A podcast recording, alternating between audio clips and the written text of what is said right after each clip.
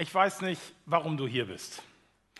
Also, vielleicht bist du mitgeschnackt worden. Irgendein WG-Kollege, der dich genervt hat, Samstag für Samstag für Samstag. Und gestern war dein schwacher Moment. Und du hast zugesagt. Und jetzt steht dieser WG-Kollege vor deinem Bett und sagt, los geht's. Vielleicht bist du freiwillig hier. Wir sind ja alle Freiwillige, ne? Vielleicht treibt dich einfach die Gewohnheit hierher. Sonntags, ich meine, was will man Sonntagmorgen schon machen? Ne? Obwohl jetzt ist eigentlich schon, jetzt kann man schon brunchen, ne? so um 11 Uhr öffnen auch so die, die üblichen Lokalitäten. Ich möchte euch mitnehmen in, in das, was wir hier miteinander tun.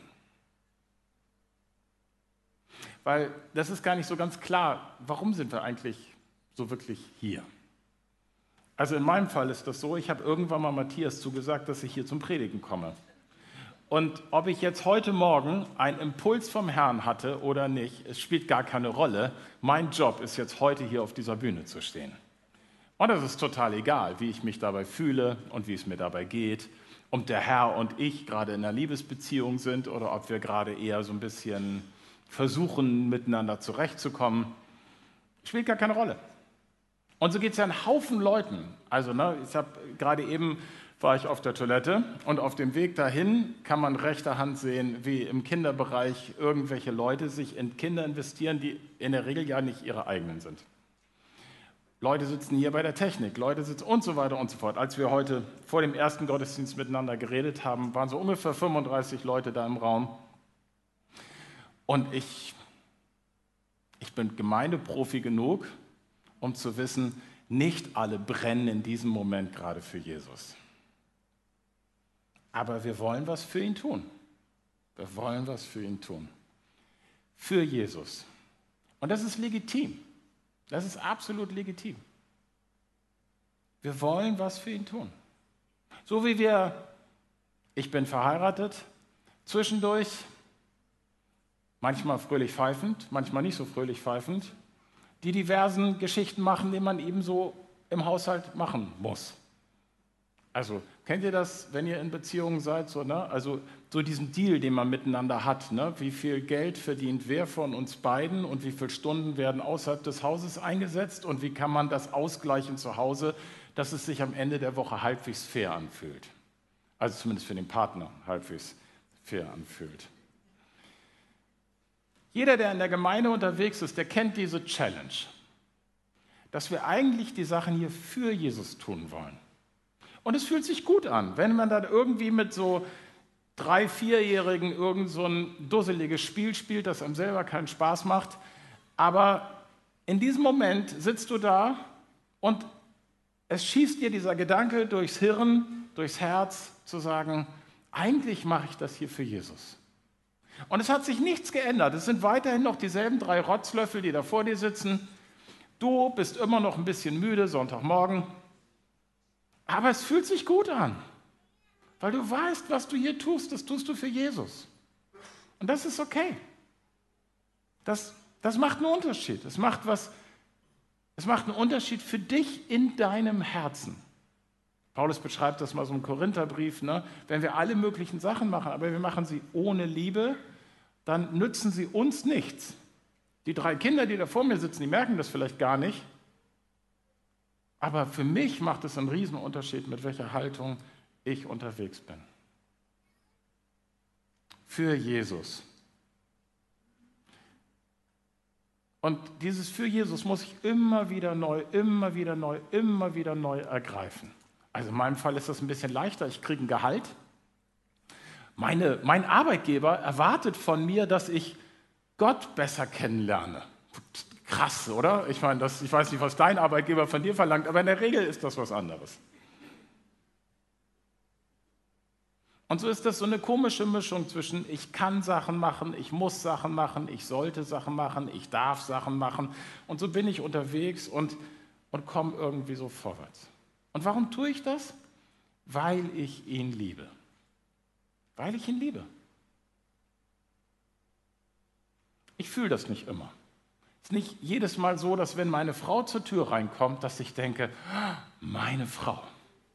Es gibt so ein Pastorensprech, ne? Meine liebe Frau. Da denke ich immer so, von wem reden die eigentlich jeweils? Ne? So vom, na, also es gibt so, so, so, so, Wordings, mit denen man so umgeht. Ne? Ähm, aber es gibt diese Momente, da flasht mich diese Frau total. Meine Frau. Ja, gibt so diese Momente, wo ich sie angucke und denke so, wow, ist der Hammer. Aber das ist nicht der, das ist nicht der Alltag.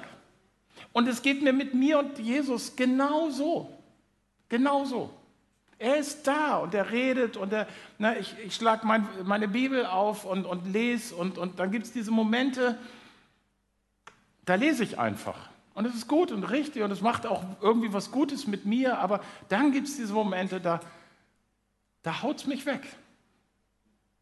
Da lese ich über irgendeine so Passage rüber und ich merke, boah, es macht was mit mir. Und es ist gut so. Wir lieben ihn. Und deswegen tun wir Dinge für ihn. Matthias hat mich ja als Sandkastenfreund bei Gemeinsam für Hamburg also im Sandkasten wären wir nicht zusammengekommen, das ist mal sicher so. Ne? Meine Frau und ich sagen immer, wenn wir uns früher kennengelernt hätten, wir hätten uns nicht mit dem Arsch angeguckt. Ne? So. Irgendwann hat Jesus was mit mir getan und was verändert und, deswegen kommen wir jetzt mit Leuten zurecht, die. Also die, die Elim kenne ich lange. Meine erste Begegnung mit der Elim war Uwe Maurischat, der mich auf wie soll ich das sagen, der hatte mich zum Essen eingeladen, das kam so ein bisschen aus dem Nichts. Und der wollte eigentlich wissen, ob ich so ein Guter bin. Ja? Also habe ich die richtigen Schwingungen. Ne? Und nachdem also ich offensichtlich irgendwelche Tests bestanden habe, keine Ahnung, wie die aussahen, hat er mich dann eingeladen zu so einem Treffen von geistlichen Leitern, so pfingstlich charismatisch, die Wörter müssen euch nichts sagen, ne, pfingstlich charismatisch ne, zu so einem Leitertreffen eingeladen. Ne? Also ich war irgendwie offensichtlich, würde ich die Runde nicht stören. Ne? Und Uwe hat da Leute gesammelt, die, die sich gegenseitig gut getan haben als Leiter. Haben miteinander einfach geredet, gebetet, gefrühstückt, uns gegenseitig mal gesagt, wie es uns geht und naja so. Der Kelch, toller Name. Dann Jahre später war klar, dass die Vision zu klein ist. Und Matthias Wolf hat den Ball aufgenommen, hat gesagt so, ah, gemeinsam für Hamburg. Charismatisch, pfingstlich, das ist ja viel zu klein. Ne? Wir, was wir wollen, ist alle Leute in ein Boot reinholen, die sich wünschen, dass ihr Nachbar Jesus kennenlernt. Und sich das nicht nur wünschen, sondern wissen, das braucht er. Das braucht mein Nachbar. Und wir haben gemeinsam für Hamburg gemeinsam gestartet und haben versucht, irgendwie das miteinander ins Fliegen zu kriegen. Matthias macht das nicht, weil er sich langweilt. Ja? Also, also ich, so ich ihn kenne, also kann ich mir das überhaupt nicht vorstellen, dass er sich langweilt. Seid ihr eigentlich mal in diesem erschreckenden Zimmer von Matthias gewesen? Diese Bücherwände, ne? Also die meisten davon hat er wirklich gelesen. Ne? Ich weiß gar nicht, wie ein, wie ein Mensch das, in, aber egal. Ne? Sondern er hat das einfach gemacht, weil er sagt, für Jesus. Für Jesus. Ich glaube nicht, dass irgendwer in dieser Kirche auf ihn zugekommen ist und gesagt hat, dass das ist jetzt deine Job Description, sondern für Jesus. Und ich glaube nicht, wir sitzen in der Regel donnerstags einmal im Monat zusammen. Ich glaube nicht, dass Matthias jedes Mal, wenn wir da reinkommen, denkt so, ja, für Jesus. Ne? So, manchmal ist das so neun Minuten, neun Uhr, eins. Ne? Wir sollten anfangen. Das ist die Spannung, in der wir unterwegs sind. Aber ich wollte euch mal danken dafür, dass ihr das als Elim ermöglicht. Weil das nicht selbstverständlich ist. Ich kenne auch Gemeinden, die krallen ganz schön an ihren Pastoren oder an ihren Angestellten und die sollen mal zusehen, dass sie hier performen und hier ihre PS auf die Straße kriegen. Und ich glaube, dass Jesus das sieht und dass Jesus das ehrt. Was mich immer begeistert hat in der Elim, ist diese Zuwendung, diese Hinwendung an Kinder, Teenies, Jugendliche. Es war immer klar, völlig egal, wie es hier in der Gemeinde abläuft, Es war immer völlig klar, wir investieren in diesem Bereich. Das ist uns einfach nicht egal, was da passiert. Und eine dritte Sache, die mich immer begeistert hat, ist, ihr seid eine der ganz wenigen Gemeinden in dieser Stadt, die mich ermutigen, dass es möglich ist, ganz verschiedene Kulturen in eine Reihe reinzukriegen. Ja? Finde ich richtig cool. Das ist, das ist toll. Weil die Wahrscheinlichkeit, dass ich im Himmel neben einem Deutschen stehen werde, die ist fast null. Ja? Also, welche Hautfarbe und welche Sprache auch immer, aber ne, da wird jemand anders neben mir stehen. Und es ist cool, dass ihr ein bisschen davon was spüren lasst. Das ist toll. Macht das immer Spaß? Ist das immer nett? Nein, manchmal ist das sowas von kompliziert. Ja? Dass jemand so ganz anders tickt, dass jemand so ganz anders unterwegs ist. Aber wir tun das für Jesus. Wir wollen das für Jesus tun. Und wir wollen das nicht nur in der Gemeinde machen, wir wollen das bei der Arbeit machen, wir wollen das in der U-Bahn machen, wir machen das zu Hause. Jesus schickt uns und sagt, mach du mal. Lukas Evangelium Kapitel 10. Danach bestimmte der Herr, das ist Jesus, weitere 70 Boten und sandte sie zu Zweien aus. Sie sollten vor ihm her in alle Städte und Ortschaften gehen, durch die er kommen würde. Jesus sagt, ich, ich will dahin, ich will nach Hummelsbüttel und ich will nach Blankenese und ich will nach Bildstedt und nach Harburg will ich auch. Ne? Und deswegen will ich, dass ihr da jetzt erstmal hingeht. Geht da hin und, und kümmert euch. Er sagte zu ihnen, hier wartet eine reiche Ernte. Aber es gibt nicht genug Menschen, die helfen, sie einzubringen. Bittet den Herrn, dem diese Ernte gehört. Wir gehören dem Herrn, dass er die nötigen Leute schickt. Und nun geht, ich sende euch wie Lämmer mitten unter die Wölfe. Ich mag dieses Wort. Das irgendwie berührt mich das. Wir tun Dinge für Jesus. Wir lassen uns senden. Weil wir glauben, dass Jesus irgendwohin unterwegs ist und wir wollen, wir wollen machen. Wenn wir wüssten, Jesus kommt in zwei Stunden in diesen Raum rein. Ey, was würden wir uns darum schlagen, hier zu staubsaugen und die Stühle zu stellen und irgendwie sowas. Ne, ne? Aber genau so ist es. Jesus kommt. Aber es gibt mehr als dieses für Jesus. Es gibt mehr. Wir wollen Dinge mit Jesus machen. Und jetzt benutze ich ein Bild, das ist ein bisschen komisch, aber gebt mal mit, weil es mir sehr geholfen hat. Ich glaube, wir sind Trüffelschweine. Also Trüffel, das sind ähm, unterirdisch wachsende Pilze, die unfassbar teuer sind. Ich glaube, ich habe noch nie welche gegessen. Ich habe mal an welchen gerochen. Ich muss sie nicht essen, glaube ich. Ähm, und Früher hat man die, heute macht man das mit Hunden, früher hat man das mit Schweinen gemacht. Und wie machst du aus einem kleinen, harmlosen Schwein ein teures, wertvolles Trüffelschwein? Du nimmst einen Trüffel und gibst ihm diesem Schwein zu essen. Und das Schwein ist heiß auf Trüffel. Aber erst nachdem es davon gegessen hat. Und es wird tatsächlich, wenn es halbwegs begabt ist, für den Rest seines Lebens absolut heiß darauf sein, Trüffel zu finden. Also gehst du mit diesem Schwein an einem Strick raus in den Wald bei den Eichen und wenn das Schwein abgeht wie Schmidts Katze und da rumgräbt an der richtigen Stelle, dann ist die Wahrscheinlichkeit gar nicht so gering, dass es sich um einen Trüffel handelt und du versuchst das Schwein da wegzukriegen, bevor es abbeißt und holst dir die Trüffel raus. Das ist ein Trüffelschwein. Wisst ihr, ich bin ein Trüffelschwein. Ich habe Jesus geschmeckt. Es gab einen Moment in meinem Leben, da ist mir der lebendige Gott begegnet. Der Raum war voll von Gott. Das ging ungefähr eine halbe Stunde aber wisst ihr, das will ich nochmal. Und nochmal. Und nochmal. Und nochmal. Ich habe Jesus geschmeckt.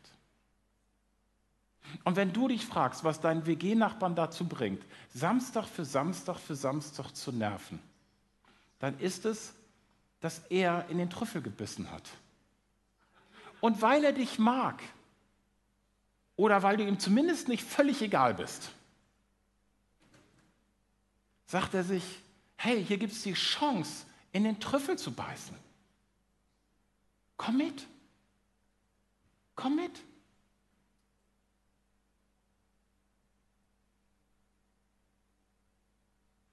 Wir feiern deswegen Gottesdienst. Du bist, bist ja nicht hierher gegangen, weil irgendwie hier die Stühle so bequem sind. Oder weil der Kaffee hier so gut schmeckt. Das gibt es auch woanders. Du bist noch nicht mal nur hierher gekommen, weil die Leute so nett sind. Die sind nicht alle nett, versprochen.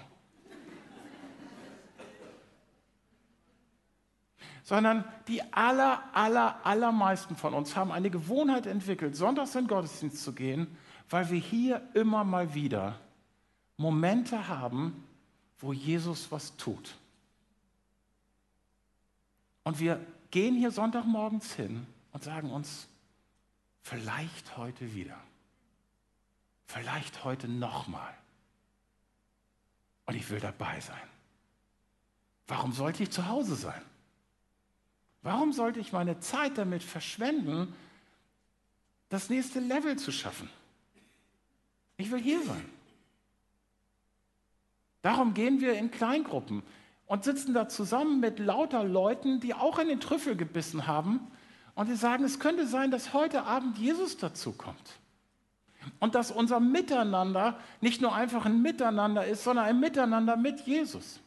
Dass wir das erleben, dass Jesus dabei ist, dass wir mit Jesus hier sind. Und das macht natürlich nochmal einen riesen Unterschied, ob wir jetzt einfach hier sind weil wir mal wieder nicht Nein sagen konnten? Oder ob wir hier für Jesus sind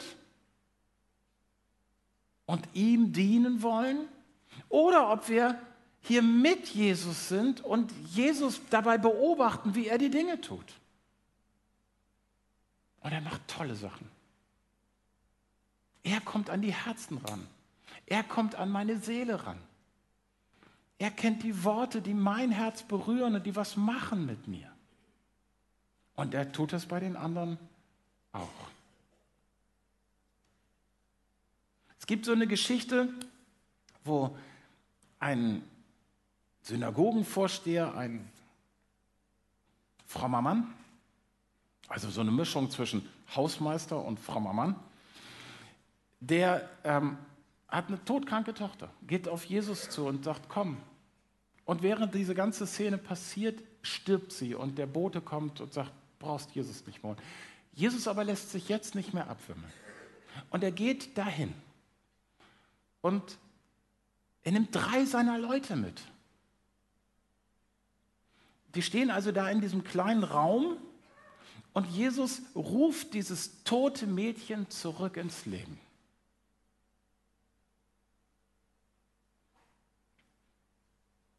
Ich weiß nicht, wo du dein Herz für Jesus verloren hast. Und ich weiß auch nicht bei den Jüngern so genau, wann das wie wo passiert ist. Aber jetzt spätestens. Wenn das das ist, was mir passieren kann, wenn ich mit Jesus unterwegs bin, dass ich dabei sein kann, wie der Tod zertrümmert wird. Also, bei aller Liebe, warum sollte ich woanders sein? Ich möchte dabei sein. Ich möchte mit Jesus sein. Und es ist so berührend zu sehen, wie Jesus Dinge tut und wir, wir dürfen dabei sein. Wir dürfen ihm zugucken, wie er Sachen macht. Er weckt dieses Mädchen auf und ich stelle mir so vor, der dreht sich um zu seinen Jungs Teenies waren das ja wohl, ein bisschen so älteres Teenie-Alter. Dreht sich zu denen um und ich glaube, der lächelt. Wir haben eine gute Zeit miteinander und wir haben manchmal eine gute Zeit mit Jesus, einfach weil er Sachen macht.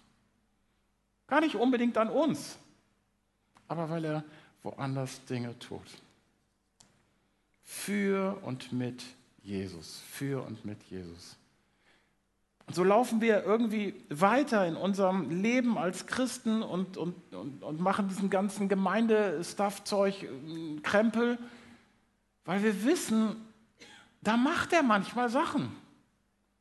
Und dann macht es Spaß. Die Jünger laufen mit Jesus mit, kommen durch Jericho und mal wieder wird ein Blinder geheilt. Wir sind im Kontext von Gemeinde unterwegs und erleben, wie Leute plötzlich von jetzt auf jetzt frei werden von Sucht, frei werden von Dämonen, frei werden von Zwang, von Bindung, von Fluch. Ja, es gibt auch dieses, wir sind mit Jesus unterwegs und er gibt uns Kraft und er schafft es mit uns irgendwie unterwegs zu sein und zu machen und uns begleiten und sowas. Aber manchmal haut er einen raus. Manchmal macht er Sachen, wo du daneben stehst und sagst, wow, mit Jesus, mit Jesus. Das ist Gemeinde. Der Ort, wo Jesus sein könnte, jetzt.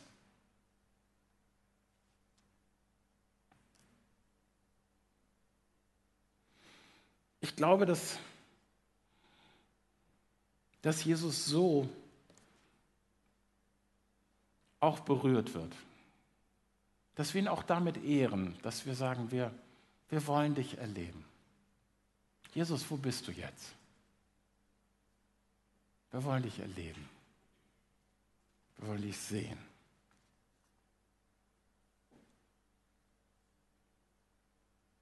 Aber es gibt noch mehr. Und jetzt wird es schwierig, weil ich selber damit ringe, was heißt das eigentlich und wie und habe so das Gefühl, wenn ich so ins Neue Testament reingucke, nach Jesus ist da viel darüber geschrieben worden, hauptsächlich von Paulus. Ich merke, es berührt mich, das macht was mit mir, das ähm, feuert was in mir an, aber irgendwie ist das noch nicht so ganz einfach. Nämlich, wir dürfen Dinge in Jesus tun. Wir dürfen etwas für ihn tun, wir dürfen etwas mit ihm tun wir dürfen etwas in ihm tun. Und mein Gefühl, wenn ich das lese, dieses in Jesus und Jesus in mir, mein Gefühl ist immer mal wieder das von Konfirmanden.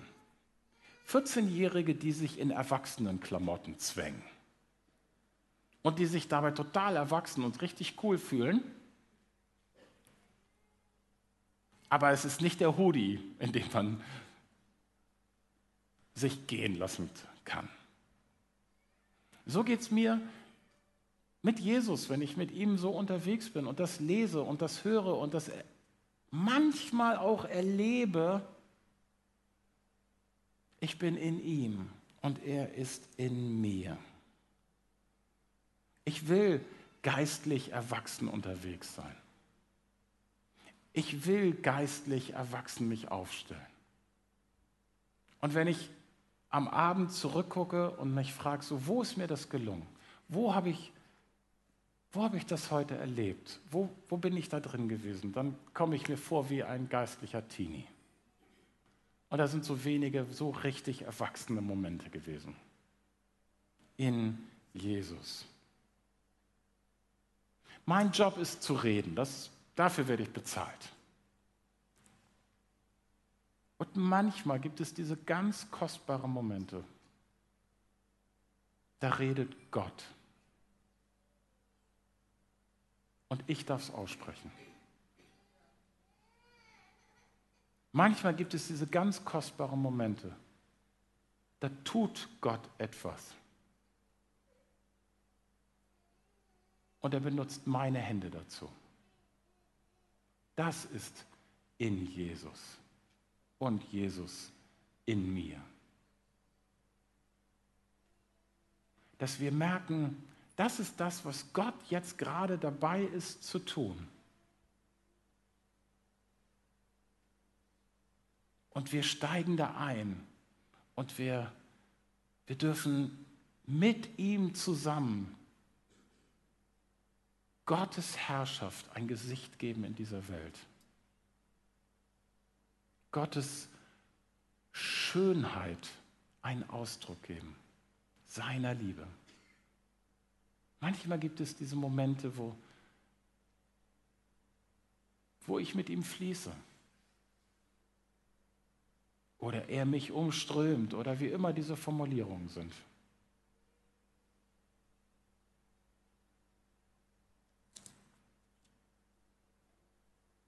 Für Jesus, mit Jesus, in Jesus. Seine Taten tun. Zu merken, das ist jetzt dran. Und es zu tun und zu merken, das war nicht meine Idee. Das war Gottes Idee.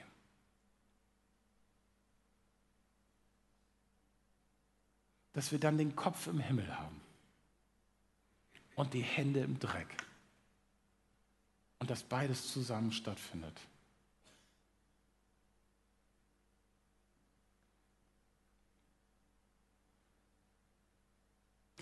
Ich habe meinen Fehler bemerkt im ersten Gottesdienst. Jetzt hier im zweiten Gottesdienst wird mir der Fehler nicht nochmal so passieren. Ich habe im ersten Gottesdienst gefragt, wer hier alleinerziehend ist. Natürlich, die ganze Kinderbetreuung ist ja im zweiten Gottesdienst viel umfangreicher. Wer von euch ist alleinerziehend? Wer von euch ist alleinerziehend? Eins, zwei, drei, vier, fünf, sechs, sieben, acht. Ja, guck mal, das, ich habe mich gewundert, warum im ersten Gottesdienst so wenig. Ihr seid meine Helden, darf ich das mal so sagen? Alleinerziehende sind krass. Alleinerziehende sind krass. Ja? Also, also jeder von uns hat ein Päckchen zu tragen, ne? Aber wenn du alleinerziehend bist, dann trägst du nicht eins, dann trägst du ein paar. Ja? Und ich möchte gerne mal das durchbuchstabieren. Was heißt das für, für einen alleinerziehenden Menschen, für Jesus und mit Jesus und in Jesus. Denn wisst ihr, jeder, der Kinder erzieht, hat unfassbar Druck. Wir wollen es doch richtig machen, oder?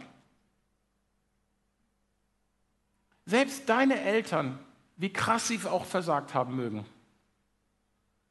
die, die aller, allermeisten wollten es irgendwie richtig machen. Und solange du irgendwie zu zweit unterwegs bist, gibt es noch diese Momente, wo irgendwer dir auf die Schulter haut und sagt, ah, passt schon. Oder dich ablöst, dir mal die, die Last abnimmt und wenn es nur für eine Stunde ist. Zu diesen blöden Elternabenden geht. Aber wenn du alleinerziehend bist,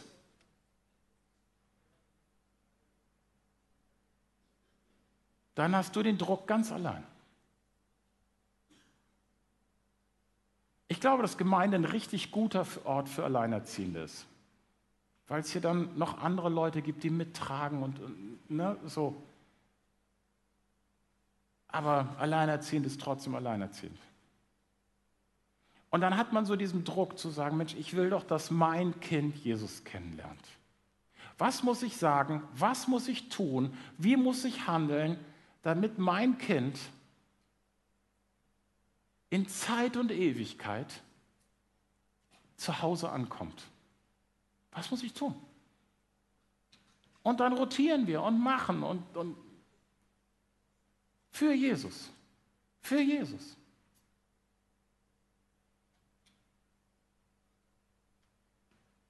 Und dieses mit Jesus, ja, das motiviert mich zu sagen, ja, natürlich gebe ich mein Kind hier in die Kinderstunde. Ja, logisch. Und wenn es nicht irgendwie eine Stauballergie hat, schicke ich es natürlich zu den Rangern. Ich wäre ja doof, wenn ich das nicht machen würde. Jede Gelegenheit, wo mein Kind Jesus auch noch kennenlernen kann, Jesus auch noch begegnen kann, natürlich werde ich das suchen. Vielleicht gibt es sogar zwei, drei, vier, fünf andere Familien, wo ich alleinerziehend andocken kann, wo sie vielleicht auch Jesus erleben können.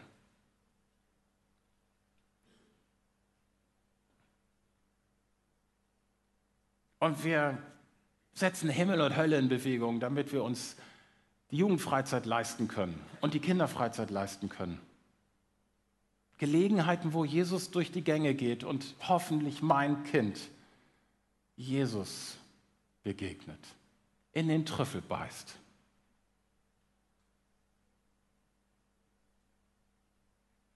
und in Jesus. Das meine ich jetzt für uns alle, aber ich will es an diesem Beispiel erklären. Heißt auch, was für Jesus angeht, einen halben Schritt nach hinten zu gehen. Zu sagen, Gott tut.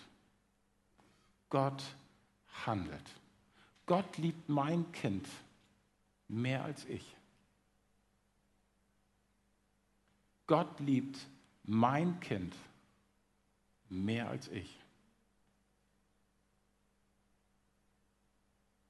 Er will doch reden. Er will doch handeln. Er will doch berühren. Das muss ich ihm nicht abtrotzen. Er will. Und wie heißt es so schön in einem völlig anderen Zusammenhang? Und wir kommen irgendwie so ein bisschen zur Ruhe von unseren Werken. Wir halten mal die Füße still und beißen uns mal auf die Zunge, dass wir nicht schon wieder irgendeinen frommen Satz sagen, einfach weil wir Druck haben.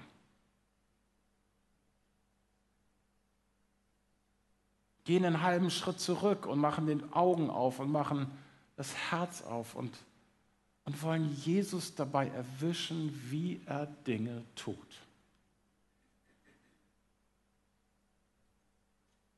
Und das ist die Challenge, die wir alle haben. Die haben wir in unserer Nachbarschaft, in unserer Ehe, in unserer Einsamkeit. Zu sehen, Jesus, was willst du tun? Was willst du tun? Und lass mich dabei sein. Ich will mich von dir leiten lassen. Wenn du sagst, dass ich was sagen soll, dann will ich sagen. Wenn du sagst, dass ich schweigen soll, dann will ich schweigen. Jesus, ich will in dir sein. Du sollst in mir Raum haben, viel, viel, viel Raum haben. Deswegen beten wir, deswegen lesen wir die Bibel damit wir Stück für Stück für Stück mehr Raum in uns haben für ihn.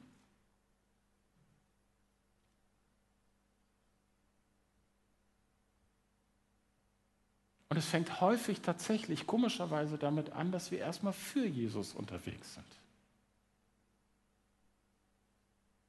Das Christentum ist nicht so ein komisches, kontemplatives luftiges Gebilde, sondern Jesus ist gekommen, die Herrschaft Gottes in dieser Welt sichtbar werden zu lassen. Das Zerbrochene heil werden, das Kaputte ganz werden, dass Leute ankommen, dass Leute zu Hause ankommen. Ganz konkret.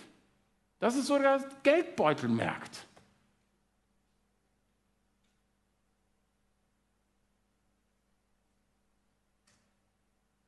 Und umso mehr wir mit ihm unterwegs sind, für ihn und mit ihm, desto mehr wächst in uns ein Schmerz.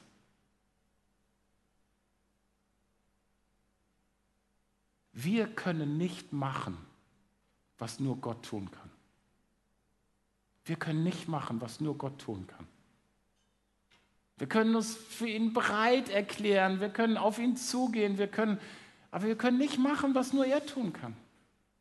Und damit zur Ruhe zu kommen und zu sagen, Gott, ich brauche dich. Ich brauche dich. Und ich will dich nicht ersetzen. Und die Challenge, die habe ich hier vorne auf der Bühne, die habt ihr an eurem Arbeitsplatz um 9.47 Uhr.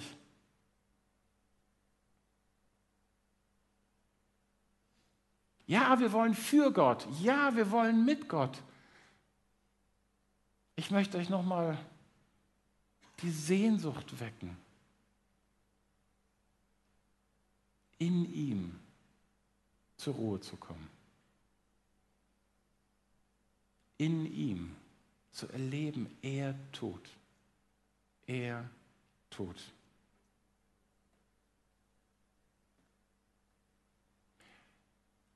Als Jesus auferstanden war, zurück in den Himmel gegangen.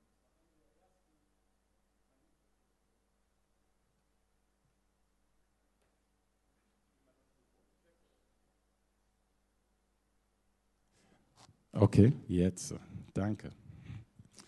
Als Jesus nicht mehr bei seinen Leuten war, ist eine der ersten Geschichten, die passiert, ist wie Petrus und Johannes in den Tempel gehen. Und da sitzt dieser gelähmte Mann. Und der der saß da wahrscheinlich auch schon den Tag davor. Und den Tag davor saß der auch da. Der war bekannt. Die Bibel sagt das. Die Leute kannten den. Und er spricht Petrus und Johannes an. Und jetzt ist der Moment, jetzt ist der Moment, wo etwas geschieht. Jesus macht was. Aber für die Leute sieht es so aus, als wenn Petrus was macht. Gold und Silber habe ich nicht, aber was ich habe, das gebe ich dir. Steh auf. Und dieser gelähmte Mann steht auf. Das ist unser Herr. Das ist unser Herr. Er hat ein überfließendes Herz für Zerbrochene. Er hat ein überfließendes Herz für unseren Schmerz und für unsere Einsamkeit und für unsere Herausforderung. Er hat ein überfließendes Herz für unsere schwindenden Kräfte. Das ist unser Herr. Ich lese mit euch nochmal Johannes 17. Da betet Jesus für uns, für dich und für mich. Ich habe ihnen die gleiche Herrlichkeit gegeben. Damit sind wir gemeint. Ich habe ihnen die gleiche Herrlichkeit gegeben, die du mir gegeben hast damit sie eins sind, so wie du und ich. Ich weiß nicht, wie es euch geht, aber es gibt so Bibelpassagen, die verstehe ich nicht. Die wecken den Hunger und den Durst in mir, aber ich verstehe sie nicht. Also der Sohn und der Vater, also sowas von eins und sowas von beieinander. Und jetzt sagt Jesus, ja, so sollen, so sollen sie auch Gemeinde leben, miteinander leben verbunden sein. Ich lebe in ihnen und du lebst in mir, der Schöpfer der Welt. So sollen auch sie vollkommen eins sein, damit die Welt erkennt, dass du mich gesandt hast und dass du sie, die zu mir gehören, ebenso liebst wie mich. Darf ich dir nochmal diese alte, abgedroschene, wahnsinnig krasse Wahrheit sagen? Er liebt dich. Er liebt dich wirklich. Er liebt dich. Er erträgt dich nicht nur. Er kommt nicht nur mit dir zurecht. Er liebt dich.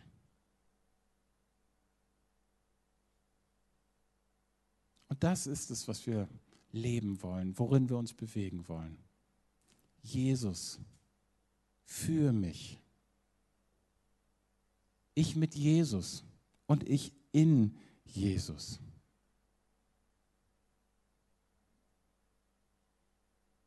Und Jesus freut sich daran. Diese Momente, wo wir es mal checken. Diese Momente, wo wir mal wach genug sind und merken, hey, jetzt haben wir es mal gerade nicht verpasst. Gott wollte was tun und ich habe es endlich mal begriffen. Jesus freut sich darüber. Wie ein Vater sich an den kleinen Schritten ihrer Kinder freut. Oder an einem Pastor mit einem Teenie-Herzen, der versucht irgendwie zurechtzukommen.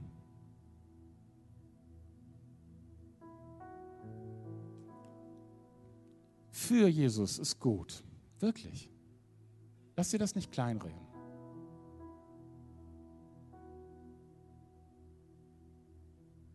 Aber ich möchte in dir nochmal den Hunger wecken. Jesus ist da. Hab die Augen und die Ohren offen für sein Handeln. Erlebe, wie er sich bewegt. und öffne dein Herz für ihn, dass er in dir und durch dich und du in ihm und durch ihn in dieser Welt einen Unterschied machen kannst.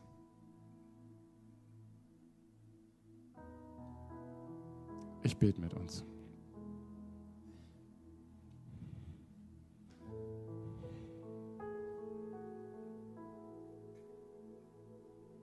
Wir gehören dir. Und das ist so gut zu wissen, dass wir deine sind, dein Eigentum. Du passt auf uns auf.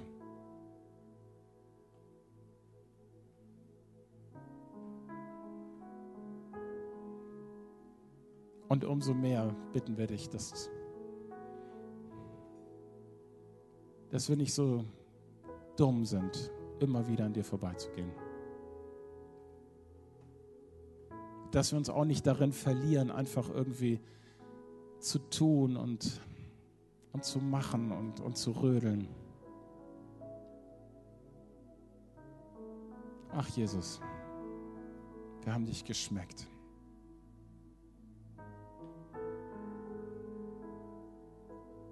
Und wir wünschen uns so sehr mehr von dir. Für uns, für Hamburg, für unsere Freunde.